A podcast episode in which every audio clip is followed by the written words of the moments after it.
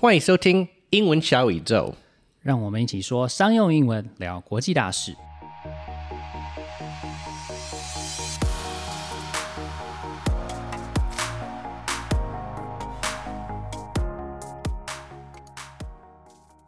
Hey, Clifford. So, something I've noticed recently is that some of my colleagues with kids in grade school are using a lot more technology in the classroom these days. It's really different from when I was a kid.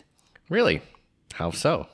So, especially when we went to level three, my colleague's son used a tablet to attend class, and the teacher sent out assignments online. There's a lot less use of pencil and paper, and it's a lot more digital. Ah, right. Sounds like his school is implementing EdTech in the classroom. EdTech? What is that exactly? Well, it includes a group of various technological tools and media that assist in the communication of knowledge and its development and exchange.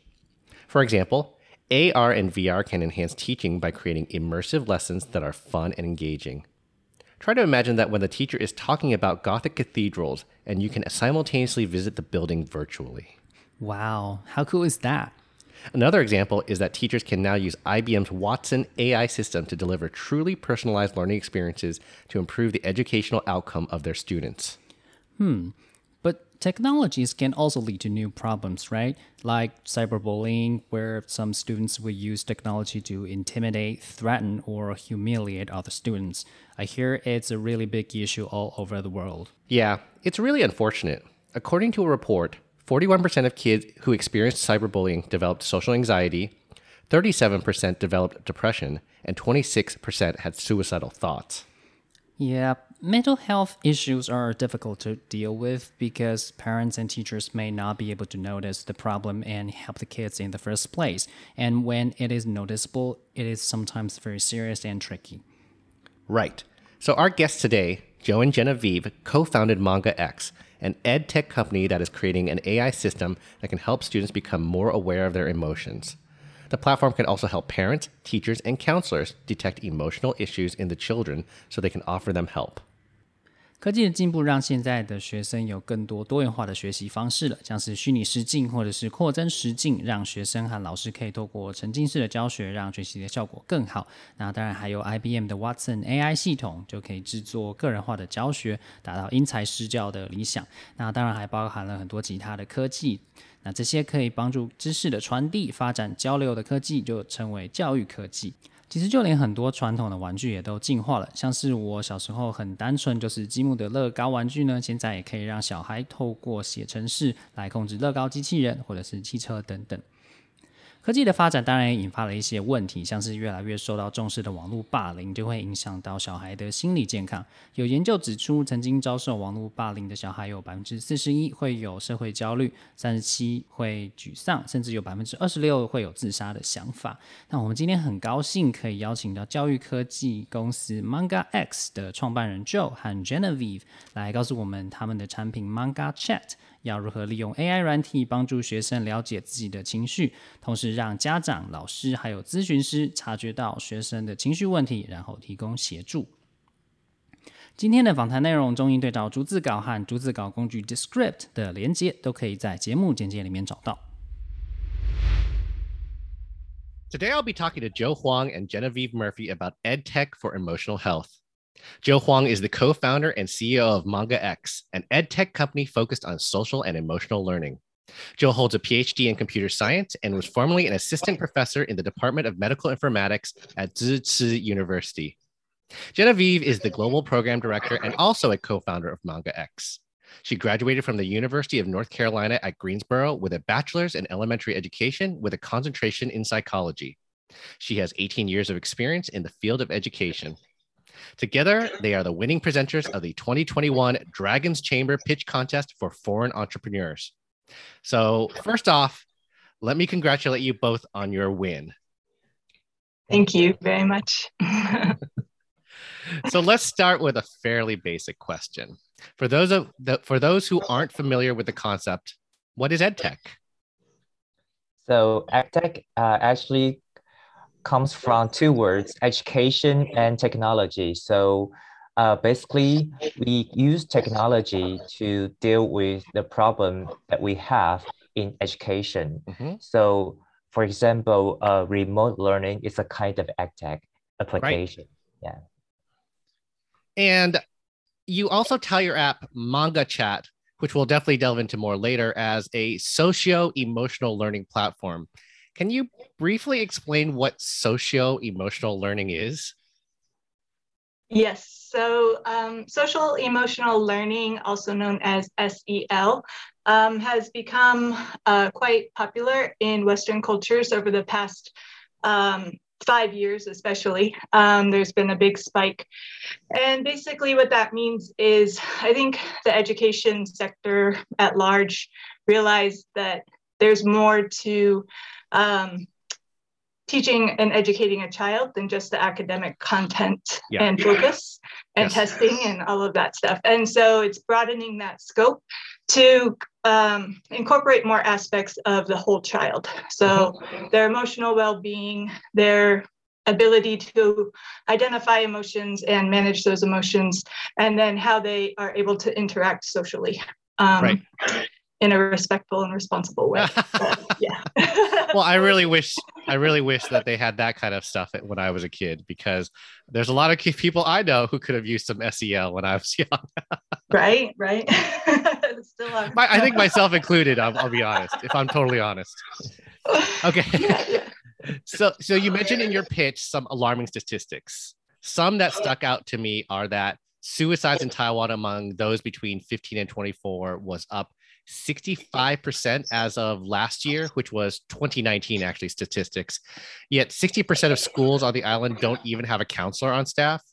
So, what inspired you to use this technology to tackle this gap between the need for counseling and what schools are actually able to provide? Yes, we do know uh, how important mental health is, especially in schools.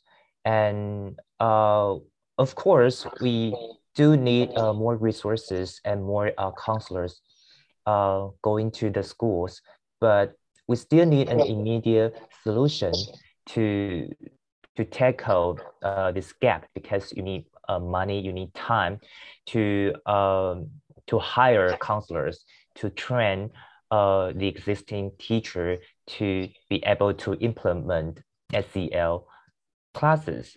Right. So uh, the first thing we think about is using technology. So mm-hmm. that's why we team up uh, together. So in our group, we have uh, expert engineers, designers, and uh, teacher and school counselors that we work together to come up with this uh, idea by using technology. So uh, by using an platform on internet, we can add right. uh, gamification, we can mm-hmm. add anima- mm-hmm. animation to automatically guide the child through the process of uh, dealing with their emotions. Mm-hmm. So uh, that's why we create Manga Chat, the platform. Wow. Okay, that's quite an amazing story. Um, so your application, and as you kind of referred to earlier, is very unique in that it's an illustration-based digital diary. And I'm taking this directly from your marketing copy off your website. So, can you explain how your app works and how it uses technology like AI and natural language processing, which some people might know as NLP, to help children through the SEL process and identify students who are dealing with serious emotional distress? Yeah, so this platform is actually inspired by a well-known psychotherapy called uh, CBT, cognitive okay. behavioral therapy. Yeah. So uh, we use three steps to guide the child through the process, including uh, storytelling, emotion labeling, and coping solutions, uh, which we uh, can see in a, a CBT. So uh, for every uh, step, we will uh, use AI to automatically convert their text into uh, graphics. Mm-hmm, In mm-hmm. that way, uh, kids can create art without the without needing to draw it by hand, and they can uh, just create art, but also they can also uh, experience a form of psychotherapy for themselves. Mhm. Got it. Yeah. So- and there's a lot of um, research uh, that proves um, the impact of reflective journaling. Got it. Um, Okay. And so I think a big part of what we hope will happen is it's simple, it's kid friendly, but it really trains students starting at a young age um, to think and Right. to be m- metacognizant, um, almost to think about how they think. Um, and so being able to really uh, identify the experience and the emotion that's attached to that, and Mhm. then Mhm. uh, the a coping strategy. Um, so the more students are provided opportunities to reflect and to journal, the quicker they're able to identify these three areas and apply those skills and strategies more consistently in their Right. lives. Right. And as adults, we can do that too. Yeah. well, honestly, you need to make a manga X for like adults. Because sometimes I feel like I just need to write. I, I, I just want to look at cartoons and write my thoughts down too. Because you I. can use it. You can use it. All right. so, um, Genevieve, can you give some specific examples of how SEL skills are taught through one of the journaling exercises? So the exercises are all um, the same as far as uh, the template for how the students um, input their information. Okay. Um, so, but as the as uh, the teacher um, and the counselor, um, you can really direct the students' attention by providing specific prompts that allow them to explore different areas of themselves, um, their own personal experiences, or their emotions, or their social situations, or maybe they're feeling angry with their family or Yeah, their best friend, or they want to punch their brother, um, things like this, where maybe the yeah. teachers can be like, okay, let's redirect that and figure out how to process this more effectively Yes. um, because it really is a training, right? And it's that repetition of of re rewiring the neurotransmitters where we're used to reacting in a in a physical way or an emotional way, and learning how to change that to a response um, by being more clear and and conscious of the impact that we're having on other people. So the things that we say, the actions we do, the behaviors we have, um, Yes. and just being more aware of what I am doing and how that affects and impacts other people. And if I'm trying to process a problem, you know, hitting or yelling or punching, kicking, biting someone isn't not not productive. right? Does Yeah. not does not- does not Yeah. provide yes does not provide a good outcome. Exactly. I mean, as adults, we get frustrated with people, but we can't go biting them, right? So, Right. To uh, start training students at a young age how to be more respectful and and more conscious in in their in their interactions with other Yeah. people and dealing with um, big emotions and small emotions. Yeah. Um, Mhm. You know, and and as a six year old. Something that might be small to us as an adult is a big thing, you know. Right. So No, precisely. helping them understand it's okay like you can have the emotion. And that's another big thing too is is helping students understand because oftentimes emotions get labeled as good or bad. Um, right. but right. that's not accurate. Emotions are there. It's a it's a response.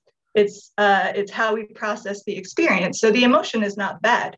Um it's what we do with that emotion that could be Right. positive or negative right? Right precisely right exactly. It's it's it is like the process of like i think maturing understanding how to channel that energy. When you're angry what can i do to like kind of like not like increase that anger but actually like tone down the anger?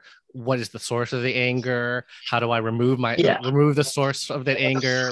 I'm assuming that's like part Mhm. of what that's what sel largely is about. Is that correct that is a big part of what SEL is about. Yes, exactly. Um, self-regulation. Uh, so there's five core aspects of SEL. Um, but one of those is definitely self-regulation. got it okay sure and then on the platform, the third step of the CBT process is identifying a coping strategy. So it's training the students to figure out which strategy would work best in this particular situation. Now, Joe, what's the process like of taking those SEL skills and coding and developing it into an exercise? Yes, uh, that's a great question. At the beginning, we just have a traditional, we just know the traditional way to write a journal, uh, especially uh, journaling about the feelings. But uh, I myself also a, a amateur comic artist. So yeah, yes, yeah when I take a look at the CBT process, I, I just thought it's just familiar to me. I mean, it's just like how I uh, draw my comics. Mm-hmm. I need to identify the story. I need to identify the uh, emotions of the characters, and I will also uh, create their uh, response or actions. So I kind of like use my own um, drawing experience and then incorporate it into the uh, process of dealing with the emotions. And we and i also um, know how to develop algorithm and uh, uh, programs. So right, right. i myself with my team uh, co-work together and to build up this technology that can convert text into comics. So all of the things just combine together and come up with this platform Mm-hmm. So uh, the the pictures themselves they're not entirely computer generated, right? So you actually have like a library of of the because I haven't actually done the journaling myself, but but yeah, yeah. How does that yeah, work? You're right. Yeah, yeah. So it's like a line stickers of uh, just like what you said. We have an image database, um, and we have uh, different uh, types. A type of image like uh, we have uh, predefined uh, avatar characters, uh, with different emotions and we have a uh, different background and uh, speech bubble. And then uh, we will use uh, natural language processing to uh, analyze the journal content and then try to map the text into uh, a group of image text. So this can uh, help us uh, retrieve uh, the images that we want, and then we just compose them together by using ah. templates. Got it. Makes perfect sense. That's still very challenging. I, I'm not, I'm, I imagine there must have been a lot of technical hurdles, right? yeah, you're right. All right. So you mentioned in your pitch that Manga Chat was already able to help identify a student that was having suicidal thoughts, which was quite remarkable, I'm going to be honest. And so, can you please tell us a bit more about this particular story? So, it's um, a middle school student, and she, uh, we can't go into too much specifics. Right. I, but, I understand. Um, understand. Basically, she uh, was able to use this platform to uh, express how she was feeling um, and talk about these suicidal thoughts um, and so the teacher was able to see that she was needing that immediate help and support. Um, and so the student was, um, the teachers and counselors talked with the student, and basically she just shared how stressed she was feeling, um, both with her academics and with her parents. And she wanted to um, have these perfect grades for her uh, parents, and she you know felt like her value was tied to her grades and that her parents would only be proud of her if she was getting high enough grades and although she was a very good student mm-hmm. she was still applying additional like unnecessary pressure to herself because it wasn't perfect every single time um, and unfortunately there's a lot of students who fall under this umbrella of yeah.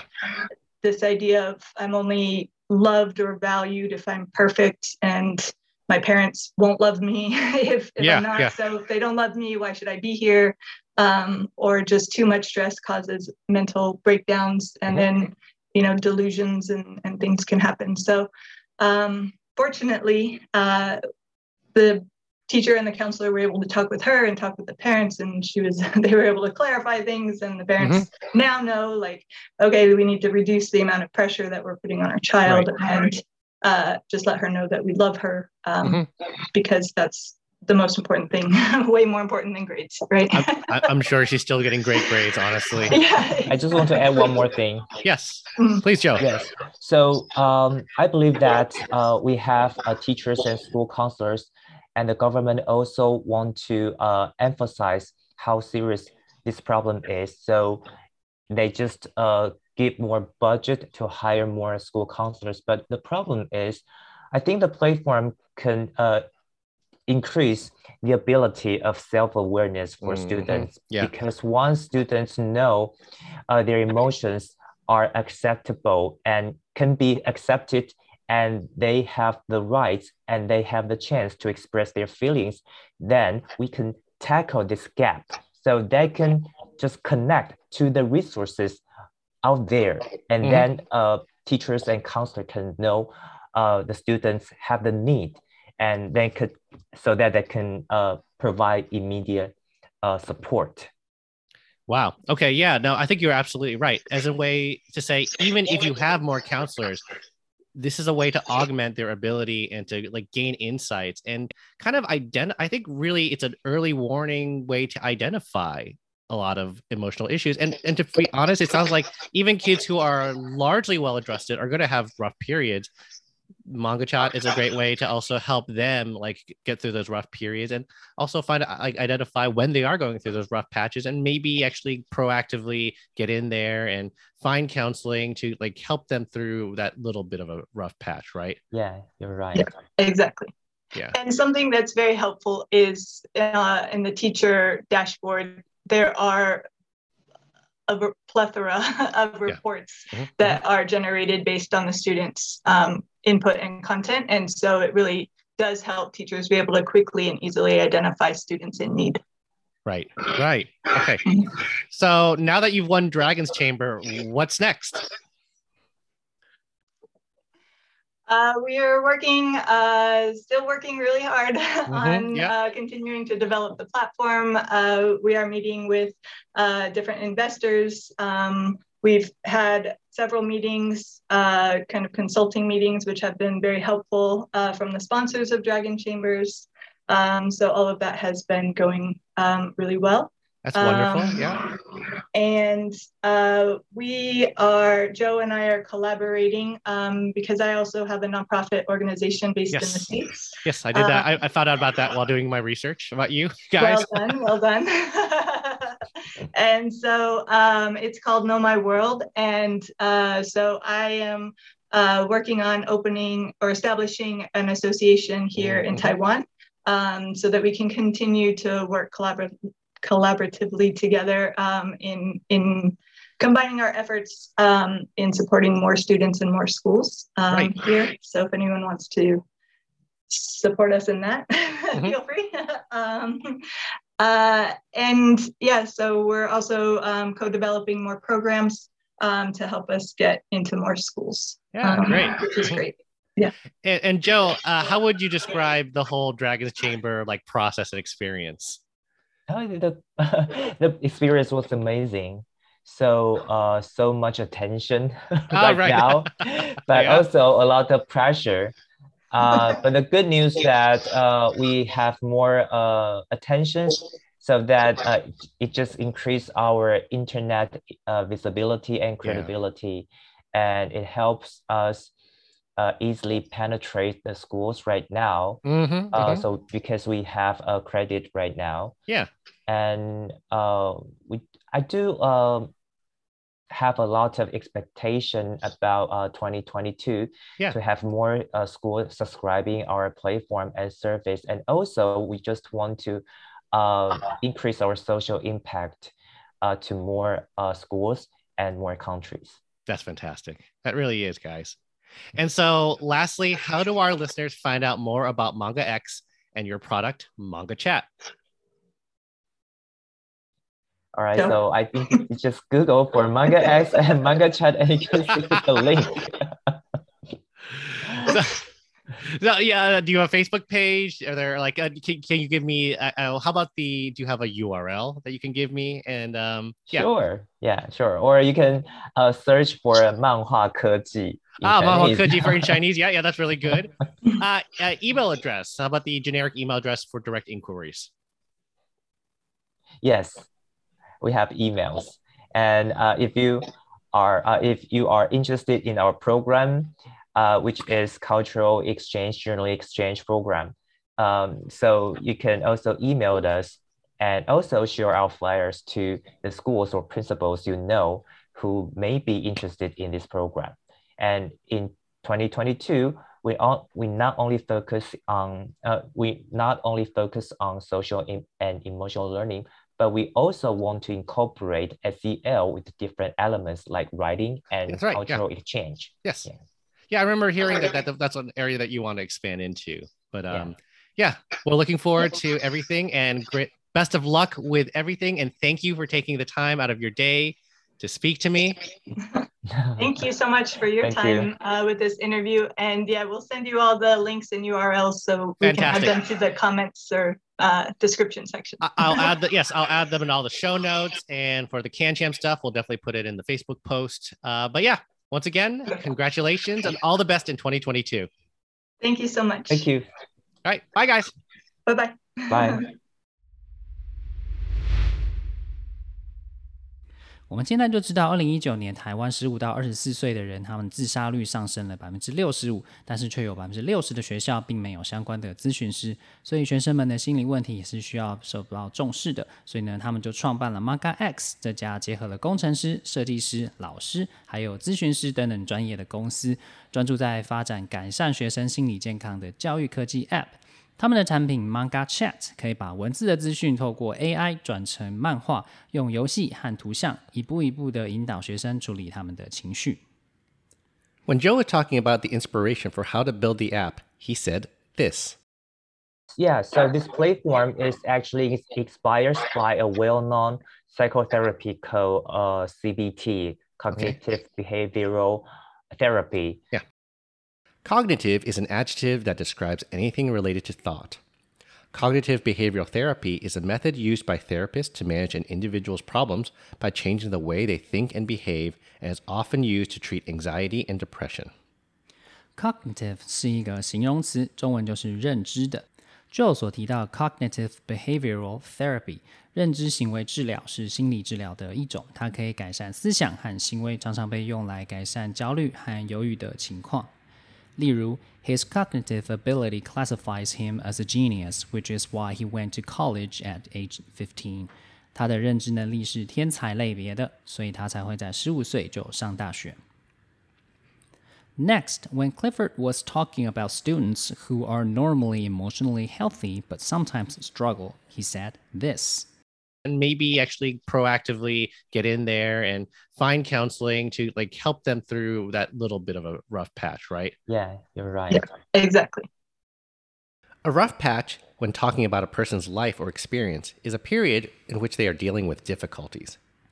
什么是一块粗糙的补丁 （rough patch） 呢？其实指的就是生活中的逆境或是难关。